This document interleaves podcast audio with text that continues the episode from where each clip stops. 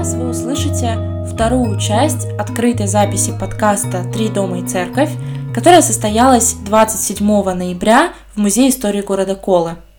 К сожалению, условия записи были не идеальными, поэтому вы можете услышать небольшое эхо.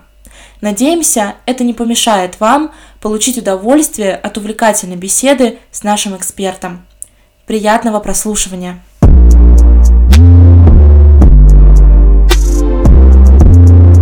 Ну, может быть, тогда кратко перечислишь, каким именно выводом ты пришла в ходе своей работы. Угу. Понимаю, что работа еще не закончена, да, что ты еще в процессе находишься, но хотя бы какие-то промежуточные итоги можешь подвести для нас. Ну вот если кратко, то что касается демографии русского и самского населения Кольского уезда в этот период, то мы э, фиксируем э, рост численности населения, что у русских, что у самов.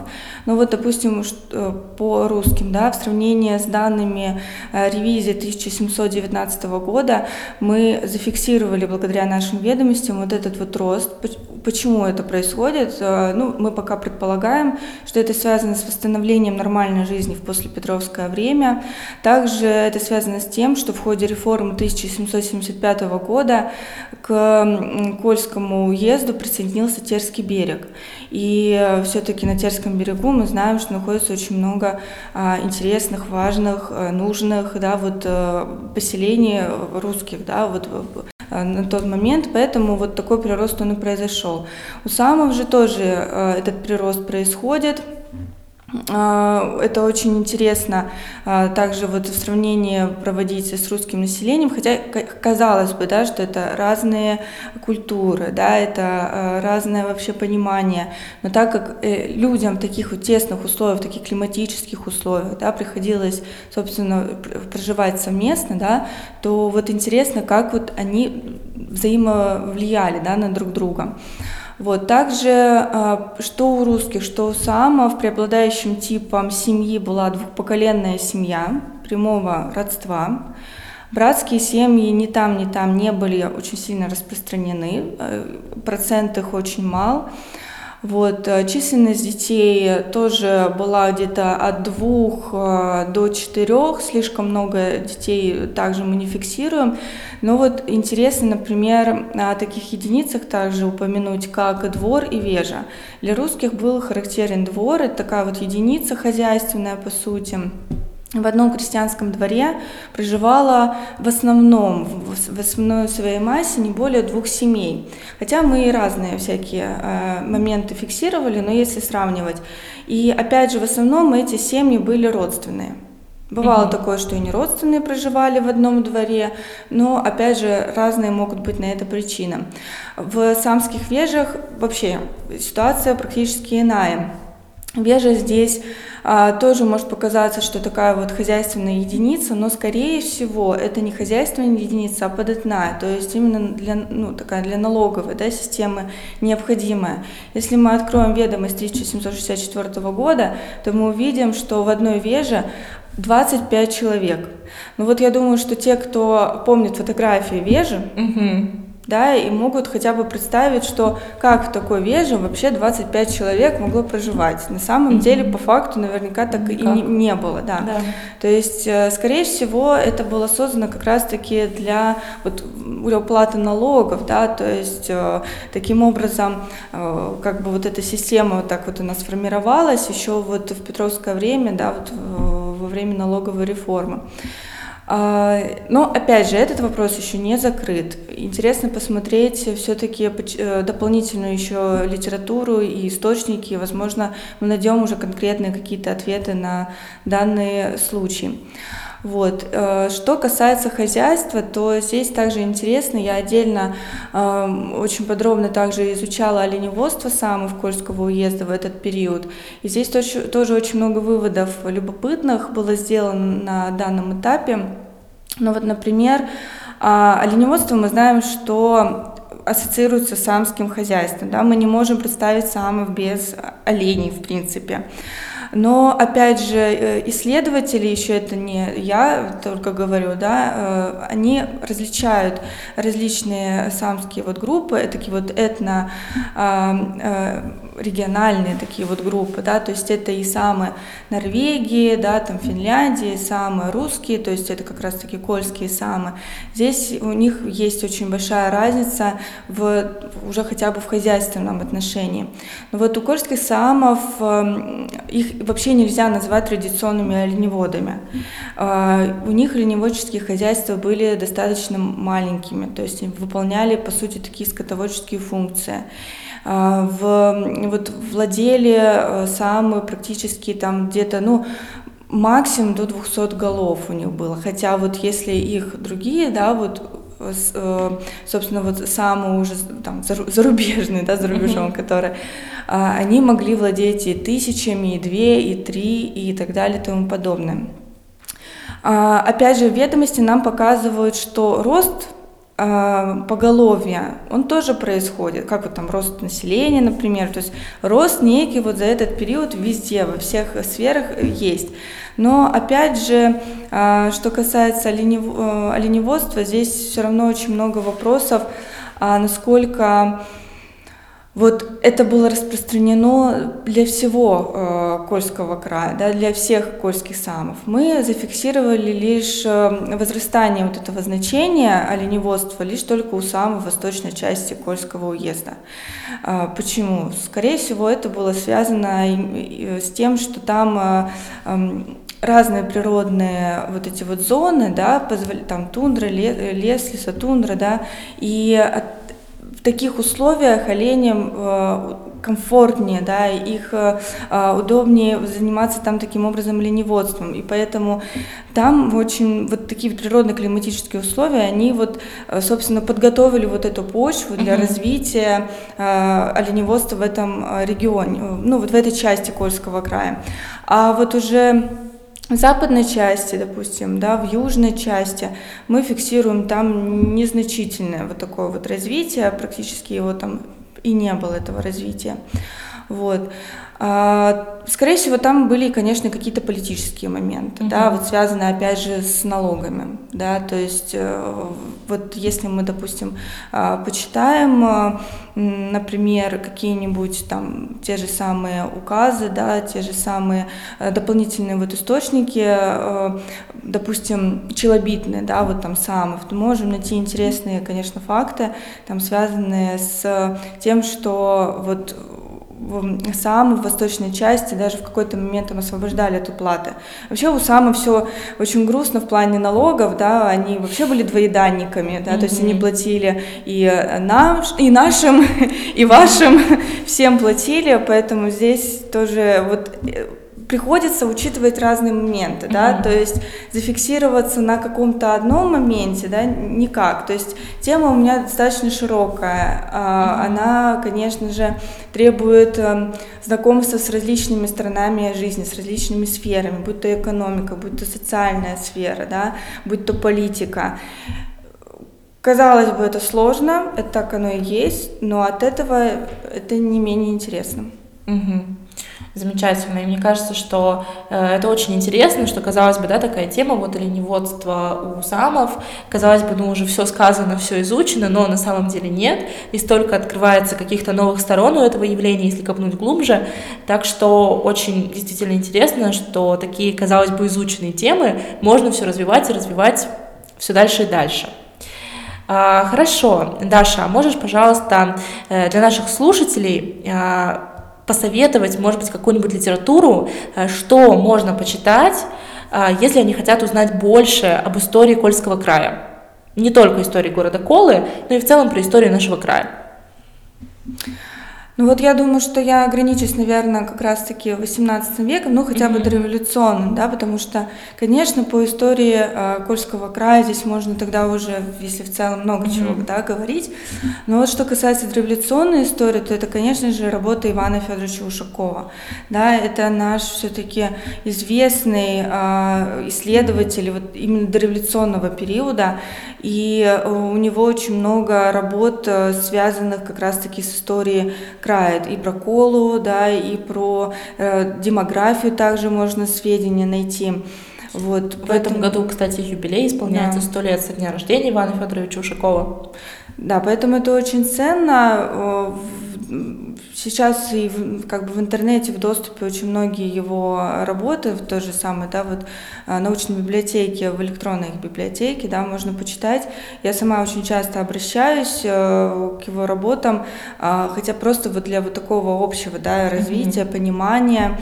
Вот, э, опять же, еще я могу посоветовать работу Сергея Александровича Никонова, э, потому что вот у него можно найти очень много сведений именно по истории монастырей также по истории а, промысловой, да, морского, морского промысла, например, а, что поморов, так и самов, так что здесь тоже очень много сведений. У Сергея Александровича Никонова недавно также вышла а, монография, да, очень интересная, я думаю, что обратиться к ней, почитать, и много нового можно узнать, подчеркнуть для себя.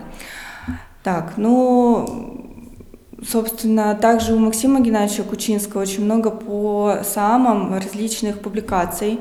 А, также у него есть э, работа по вот как раз-таки социальной истории, да, по демографии. А, опять же, у него как раз-таки есть сведения из за 17, за 17 век вот, э, и за 18 э, то есть, опять же, интересно вот посмотреть на различные, вот, конечно, стороны демографии самов э, вот в, в таком вот сравнении, да, то есть начиная еще 17 века, да, там завершая в 18 у него там очень такие серьезные, интересные mm-hmm. сравнения в плане а, вот по СИИ, там он сравнивает, да, вот э, не по ГОСТу, он их называет СИИ, это там это отдельная история, да, а, вот у него есть данные по, такие краткие выдержки по а, различным самским СИИ, там, да, там Кельдинский, например, СИИ, да, то есть его там характеристика можно вот почитать, это интересно. Ну вот что вот первое, наверное, mm-hmm. такое вот приходит в голову. Вообще, если интересно э, узнать про источники, то, допустим, про ревизские учеты, да, это вот э, у Кабузана, у такого видного историка, э, нашего советского, вот у него очень много работ э, по как раз-таки работ э, с исследованием ревизского учета. Я, конечно, ревизии сами по себе не изучаю, но я их э, все равно использую их данные да, для того, чтобы вот сравнить уже mm-hmm. со своими статистическими ведомостями. Дело в том, что статистические ведомости, они дают больше информации, чем ревизские сказки.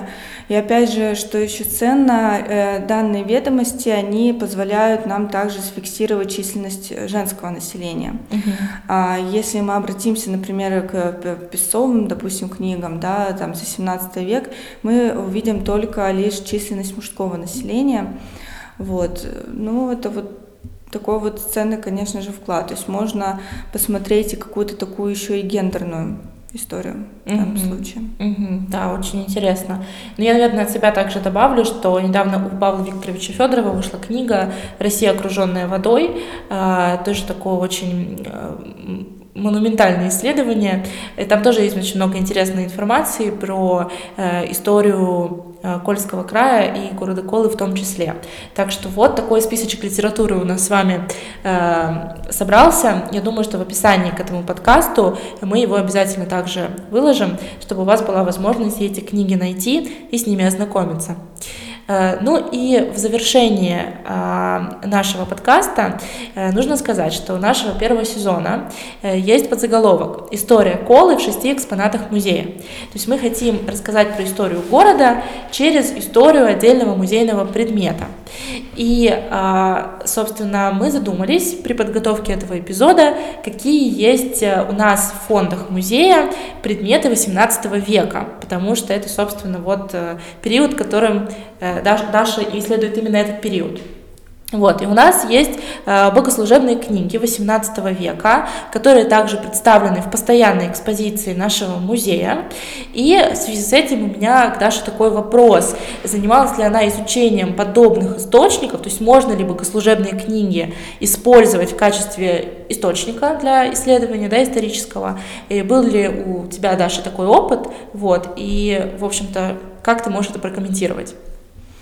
Ну, сразу скажу, что у меня опыта, конечно же, не было, потому что это никак не связано с э, темой моей диссертации, но а использовать богослужебные книги в качестве исторического источника, конечно же, можно и нужно.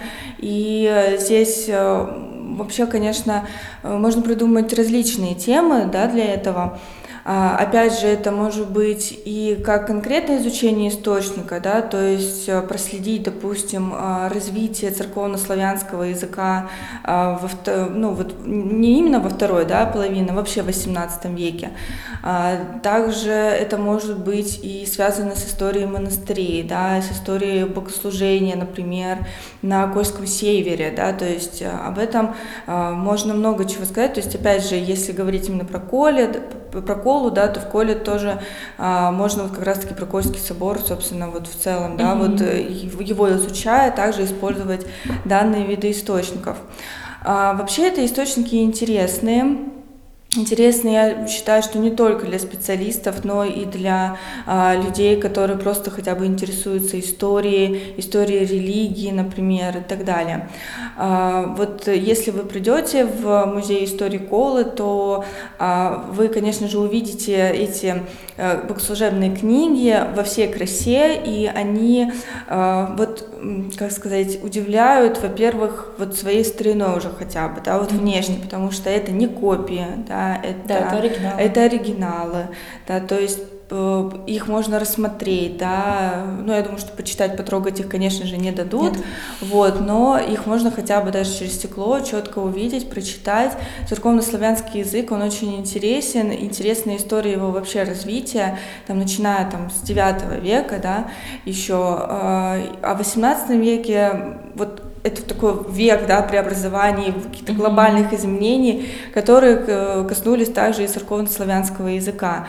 А, стоит хотя бы вспомнить арифметику Магнитского, казалось бы, научный труд, mm-hmm. да, но написанный на церковно-славянском. Mm-hmm. Вот, то есть э, в XVIII веке, да, проводились вот такие эксперименты а, такого ввода, наверное, э, внедрения церковно-славянского языка также и в научную сферу. Но э, насколько это успешно, это уже другой вопрос, да, а э, что касается вот именно вот сохранения церковно-славянского языка, он же и до сих пор существует, да, да? то есть и до сих пор его изучают, до сих пор им пишутся книги, да, богослужебные. А, поэтому интересно посмотреть, как это было тогда угу. и как оно сейчас, да, вот это сравнить, прочувствовать вот э, этот дух времени. Поэтому, конечно же, это это определенный исторический источник. Да, тоже, который, я думаю, уже имеет своих исследователей, да, и который да. ждет новых исследователей для изучения. А, хорошо. А, Даша, еще такой у меня к тебе есть вопрос. Я знаю, что ты вообще друг музея истории города Колы. Ты часто бываешь в музее и также принимаешь участие в разных мероприятиях, которые мы организуем. Появился ли у тебя любимый экспонат в нашем музее? Может быть, который наиболее тебе запал в душу, наиболее запомнился? Ну вот когда я пришла, я, мне пер, вот, вот именно запало в душу, да, и меня поразило это вот как раз-таки богослужебные книги, потому что mm-hmm. я, в принципе, книги люблю, а тут еще и когда и вот такие вот э, древние, да, книги с такой вот историей, а, и вот когда я посмотрела, и мне уже прям вот действительно вот такое вот, э, э, что ли, так вот сердечко немножко замерло. Это правда, я mm-hmm. тут без пафоса не шучу, то есть так оно и есть. Ну, это у меня так, такое. я люблю преклоняться перед историческими mm-hmm. артефактами. А вообще мне очень нравится макет Кольского острога. Вот, и мне кажется, что я, я так понимаю, мне в принципе макет нравится. В этом году, когда побывала в макет Град России, я вот это осознала уже стопроцентно. Вот когда я впервые вообще, не знаю еще других макетов, вот увидела макет Кольского строга, я поразилась тому, как вот этот какой-то труд, да, как детально да. его, как, собственно, отобразили. Поэтому надо сказать, что макет Кольского строга у нас находится на временном хранении. Это экспонат Мурманского областного краеведческого музея.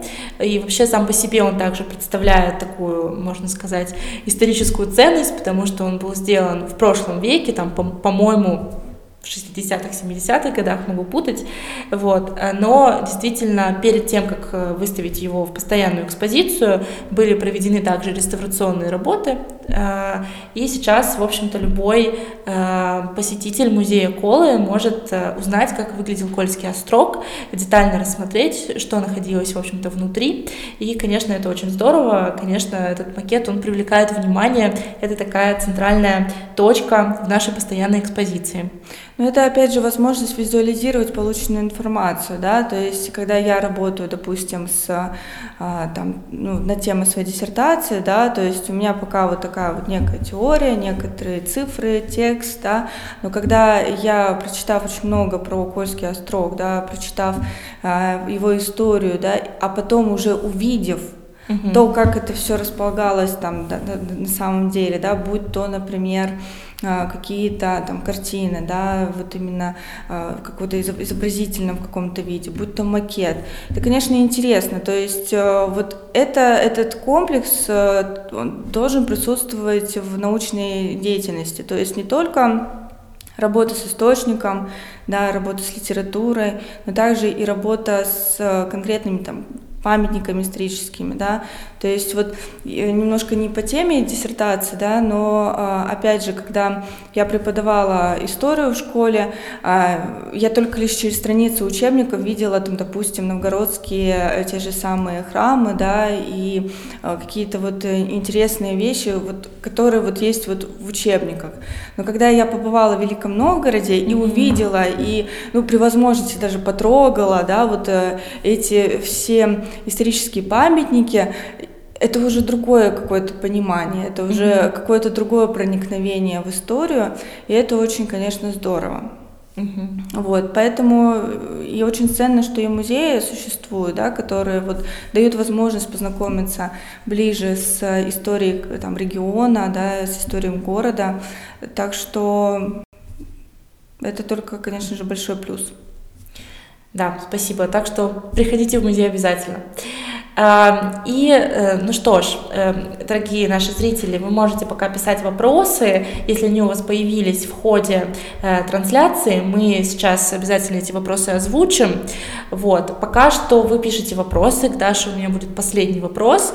Такое, может быть, напутствие ты дашь тем людям, которые тоже хотят связать свою жизнь с историческим исследованием. Вот что ты можешь им посоветовать? Какое можешь дать напутствие?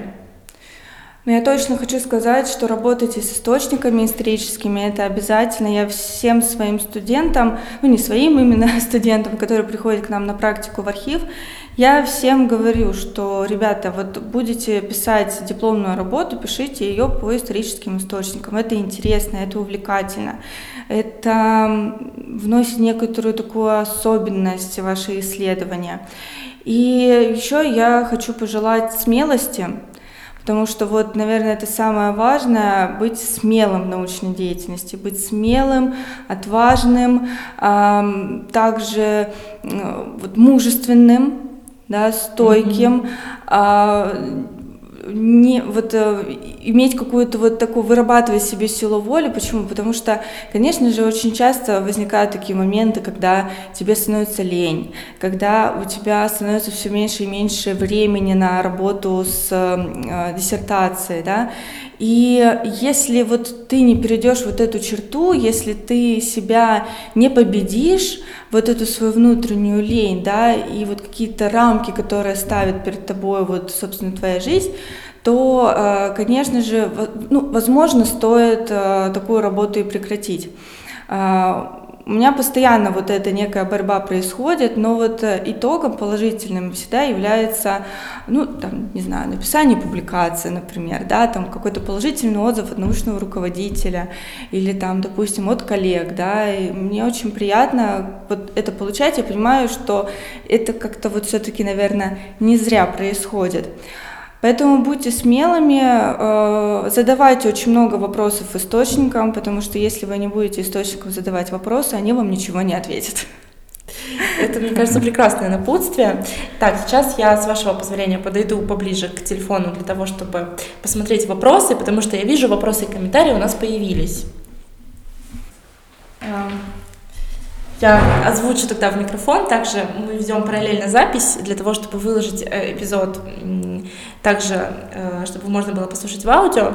Вопрос про религиозную принадлежность самов. Какой была религиозная принадлежность самов и были ли среди них староверы?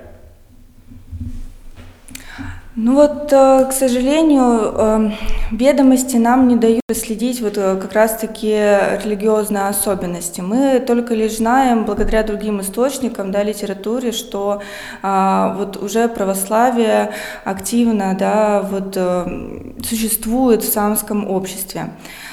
Вот, конечно, сейчас сложно сказать, лишь только вот даже не о религии, да, вот а, есть такие упоминания о грамотности интересные, например, муж русский язык знает, жена не знает. То есть там вот прям такие вот э, моменты тоже прослеживаются интересные. Ну, то есть вот именно в культурном плане, да, вот каком-то это интересно. В основном все-таки эти источники дают нам информацию по демографии, по хозяйству, по занятиям. Население, опять же, какие-то наиболее полно, какие-то нет. По религиозным это лишь только если, конечно, рассматривать уже другой вид источников, там, может быть, духовные росписи, например, да, там какие-то клировые ведомости, но к таким источникам мы не обращаемся. Угу. То есть источники, которые ты изучаешь, да, они не могут да, дать ответ на такой вопрос. Да. Угу. Хорошо. А, ну что, друзья, я думаю, что наш прямой эфир подходит к концу.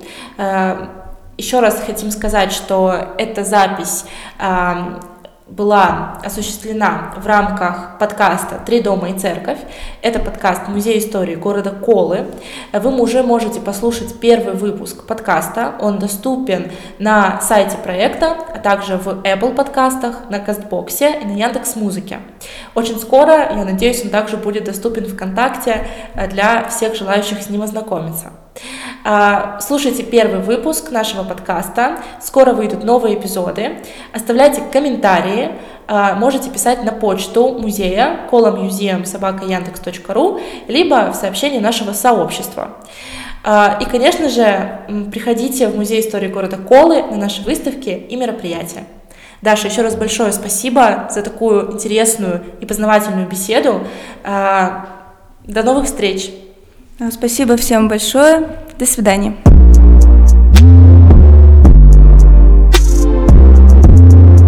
Подкаст был записан при поддержке Комитета молодежной политики Мурманской области. Мы благодарим Дарью Чеплыгину за музыкальное оформление подкаста и Веру Михайлову за создание обложки.